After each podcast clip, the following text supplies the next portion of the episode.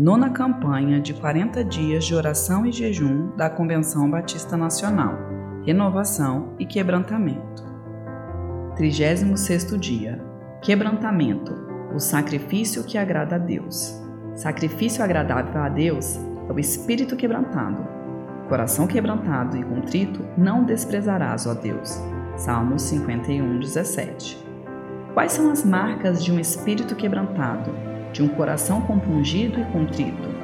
No livro do profeta Zacarias diz assim: Executai juízo verdadeiro, mostrai piedade e misericórdia cada um a seu irmão, e não oprimais a viúva, nem o órfão, nem o estrangeiro, nem o pobre, nem intente o mal cada um contra o seu irmão no seu coração.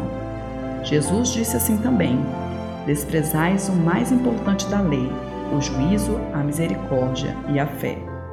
Quantas vezes nos preocupamos apaixonadamente com questões sem importância?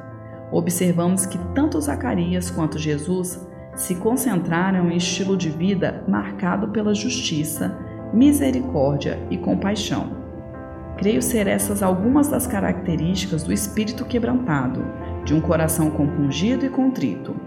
Quando recebemos um novo coração, é tirado de nós o coração de pedra, cheio de justiça própria esse novo coração é um coração humilde e quebrantado, que se deleita nas coisas do alto, onde Cristo vive e reina para sempre. O salmista diz ainda que não te comprases em sacrifícios e não te agradas de holocaustos.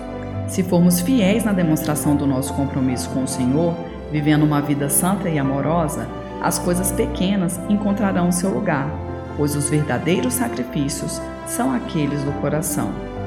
Louvarei com cânticos o nome de Deus, exaltá-lo-ei com ações de graça.